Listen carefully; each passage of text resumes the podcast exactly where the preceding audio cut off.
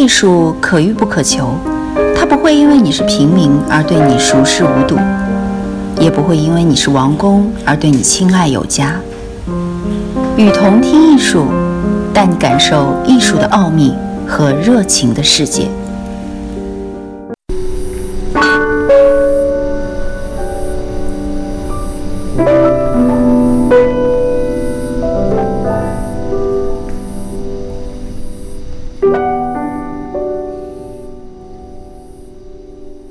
事实的美学、科学与艺术的关系简史，作者李立军，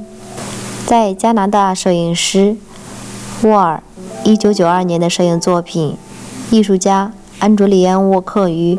温哥华英属哥伦比亚大学解剖学部门实验室的绘制标本，在其中我们可以看到一个对着窗，坐在桌边正面对着静物素描的艺术家。他绘制的物件是一只被安放在蓝色垫布上的、经过风干、防腐处理的手臂标本。在瓦尔的相片中，艺术家虽然已经经历了一段在物件与纸面问题来回的反复观察、比较、调教、增减、确认的过程，他眼前的纸张已经不再空白。被描绘下来的图像已经渐渐成型，而此刻，他正用手撑着头，眼光停留在纸面上，似乎陷入了沉思。乍看之下，沃尔的相片中定影下来的不过是一个艺术家在绘制静物的寻常景。只不过，在沃尔定影下来的这个画面中，仍然充斥着许多的谜团，比如，为什么画面中？艺术家为什么会在出现在实验室中？而且，如果他在这边的任务是制造出事物的影像副本的话，为什么他使用的技术是素描，而不是更便捷的且客观的技术——摄影？此外，我们可以问的更是：究竟是什么让相片中的艺术家的目光不再处于素描对象？与已经画出的图像之间，而停下了画笔，进入了某种思考。法国的社会学家拉图尔在2005年的一场演讲中，分析了沃尔这件作品，认为这件作品全然表现了西方16世纪以来科学与艺术的紧密的复杂连接，并将这个连接称为事实的美学。在这边，我们当然会狐疑：如果所谓的事实意味着事物确切存在且被实验的证实、真实、客观情况或者是状态，那事件为什么要与美学相提并论？又科学和艺术之间存在着怎样的关系？要回答这个问题，我们必须重新回顾16世纪以来的科学和艺术的关系。科学与艺术的交叠与分离。回顾历史，我们会发现，当16世纪的科学家开始强调眼见为实，摆脱过去的权威和古代流传下来的知识，并尝试着将知识重新建立在实验经验与实验上。这个后来被历史学家称作是科学革命的阶段，也正是自然科学家们更加紧密地与艺术家一起共事的年代。由于只有少数的自然科学家本身拥有绘画、雕刻和刻板的能力，他们往往必须通过艺术家的协助，才能将自己出版物中的图像。当时的科学家深知。出版作品中的图像并不会影响书的销量，更会直接决定他们在研究成果科学界能否造成回响。然而，除了经济和学术政治以上的考量之外，图像对于科学的重要性更在于，图像让原本受限于时间、只能被少数的人亲见的经验得以保存、固定下来，并透过出品的流传。让过去远方的经验，以及不断被复制、牵引、成为整个社会公共的经验。从16世纪起，包括植物学家、天文学家、解剖学家等等的自然科学家开始系统地编辑一系列的包含大量的图片的书籍。在这个脉络之下，图像不仅肩负的定义、观察对象，更成为训练科学家如何观看重要的工具。譬如植物学里，刚入门的生手必须通过图像的辅助。学会将日常语言里的形容词，譬如多毛的，再向下微分成更细微质的不同的性质。在病理解剖学中，医生则借助图像将对方稀有且即将消失的病理保存下来，让未来的医生面临相似的状况时，能够有所依据地辨认出患者的身体。在这里，我们必须知道的是。虽然在历史上，每一个肩负编撰图集的科学家都认为自己的目标是将自然如实的呈现在读者面前，不过，将自然呈真实的重现出来，在过程绝非表面上看来如此的单纯，因为首先，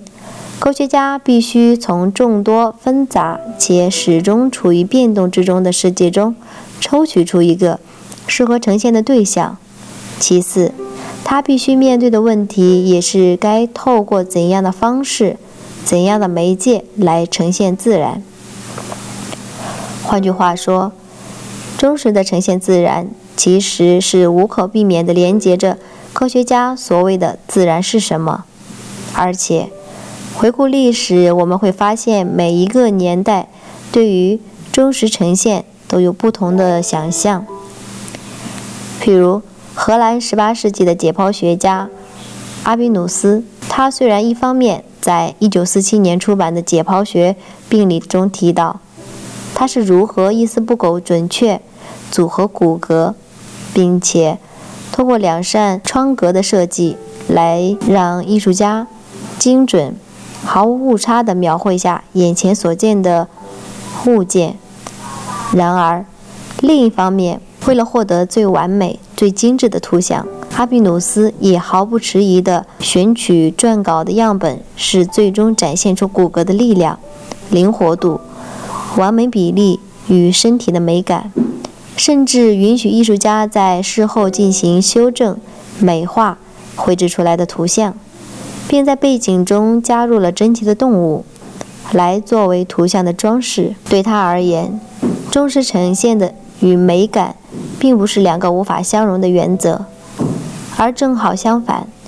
科学家的美学判断与艺术家的介入，不仅保证了图像的可信度，更让我们眼前单一的图像得以升华，成为某种理型。即使我们不能在现实世界中寻找与图像完全相同的个别的样本，不过这无疑损相的可信度。因为图像的目的并不在于单纯的呈现一一件物，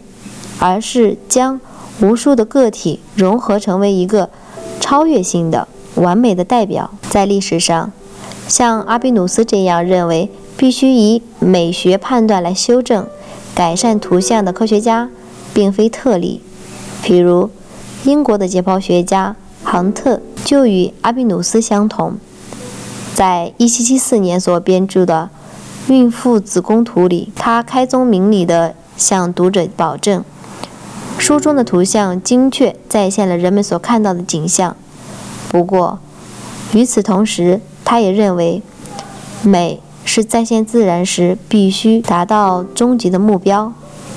并透过结合不同的尸体来拼凑出来的忠实与自然的图像。事实上，像阿比努斯和杭特这样的美学经验，来作为评判自然是否真实、正确呈现的概念，一直要到19世纪之后，随着主观和客观的对立被视为两个社会对立的概念之后，才开始逐渐的消失。科学家开始认为，真正客观的科学必须排除任何能扭曲事实的因素。透过使用自动机械来取代艺术家，甚至是自身。基于经验逐渐的所人为的介入，美学判断的成分。从历史上来看，正是在这个时间点上，科学与艺术逐渐被分化，对立成为我们今天概念中的两个逐渐分明的领域。科学的任务是在于发现，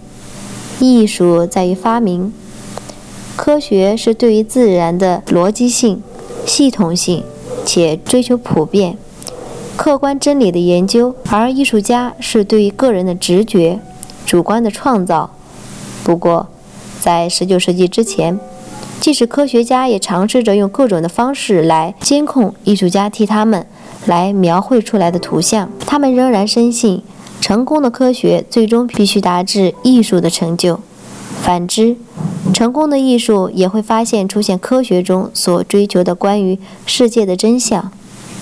回到沃尔的作品中来谈，我们在图片中看到的是一个在当代的实验室中对着标本写生的艺术家。从今天的角度来看，这当然是一个不合时宜且时代错乱的画面。不过，在沃尔将艺术家们重新置入科学的场景之中时，对拉图尔而言，这件作品不仅呈现出了科学与艺术从16世纪以来错综的关系。拉图尔提醒我们的是，无论科学怎样的宣称自己的客观性，在我们面对真实的当下，永远只能人造，经过细心的计算，且在历史中被建构出来。正因如此，除了问。事实是什么？更重要的是去问事实的美学。科学中的所宣称的事实是如何被制造、如何被再现出来的？科学与艺术的再度结合，或许是出于某种对科学和艺术在19世纪中以后被分立出来的两个相对的领域。从1950年代起，许多的艺术史。科学史研究者对于讨论科学与艺术在历史上的关系有着相互的影响。譬如，潘诺夫斯基将伽利略天文学上的发现归结到他对于明暗法的掌握，或是英国的艺术史学家艾德顿将文艺复兴时期的透视法、透视法的发明。视为是推动西方的现代科学发展的重要关键。近二十年来，许多的科学家在官方的机构资助下，开始与艺术家共同的合作。另一方面，艺术家也开始大量的挪用来于科学领域的材料、研究手法来作为自己艺术创作的对象。近几年来，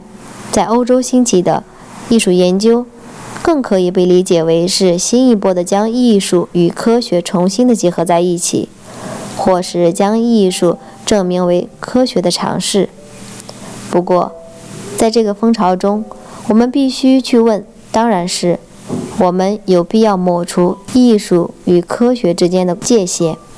再次回到19世纪之前，艺术与科学尚未分家的年代吗？或是正在与德国的艺术史学家在讨论的时代，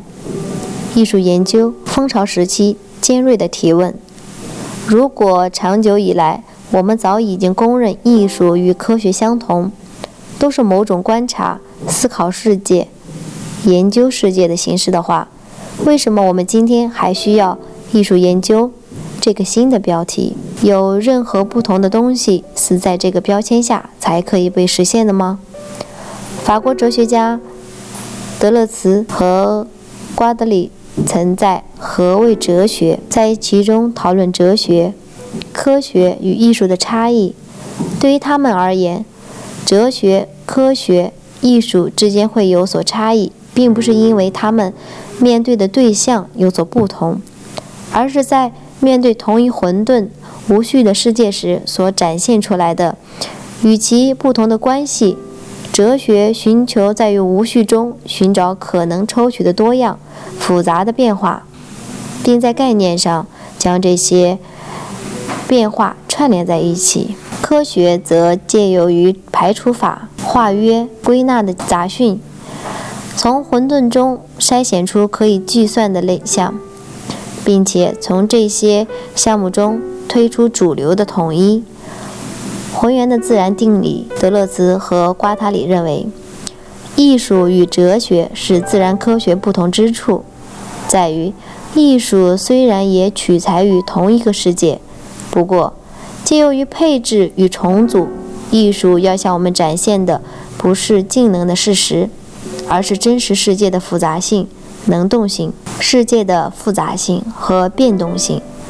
艺术并不是纯然而再现我们经验中已知的世界，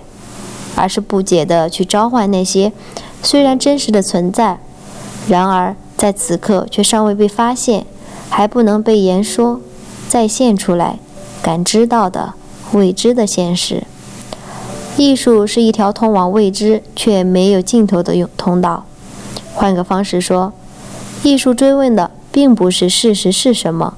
而是如何在自己已知的、已被现实片段之间呈现出来的未知的联系，如何让当下的现实重新闪现，折射出复杂的曲折，无法被化约成定理公式的状态。就德勒兹与瓜塔里的角度来看，我们或许可以说，当19世纪中的科学将艺术彻底地化成一个。全然无法与自己相容他者时，艺术其实也在一定程度上获得了前所未有的自由度。在今天，虽然艺术重新寻求被肯定唯一一门的科学，或是强调着自己与科学一样可以制造出某种知识，然而我们不能忘记的是，艺术要追求突破。应该并不只是历史和它的科学上画上界限，在模糊的科学艺术的分界时，我们或许不真的是拓展了知识的范围，或是开拓了今天大家很喜欢挂在嘴边的可能性，而仅仅是在既有的范围结构中，企图争取更多的既定的意义、价值与肯定。我想，艺术要突破的。应该是事实的边界、感知的边界、认知的边界。这是当代历史将艺术放逐到科学之外时，同时交付给艺术极为崇高却难以达到的任务。感谢您的收听，我是雨桐听艺术的主播刘芳。把你愿意分享的文章发给我们，我们会分享给更多的人。也可以在我们节目的下方，或者是在我们官方的微博给我们留言。